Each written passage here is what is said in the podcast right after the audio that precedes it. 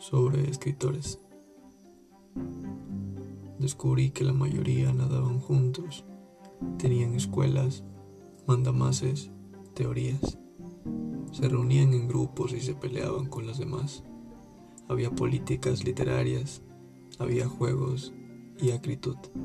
Siempre he creído que escribir es una profesión solitaria y sigo creyéndolo hasta ahora. Los animales no se preocupan por el cielo o el invierno, ni yo tampoco. Quizá por eso nos entendemos tan bien. Cuando viene a verme gente que está sola, enseguida comprendo por qué los demás los han dejado solos. Y lo que para mí sería una bendición, para ellos es un horror.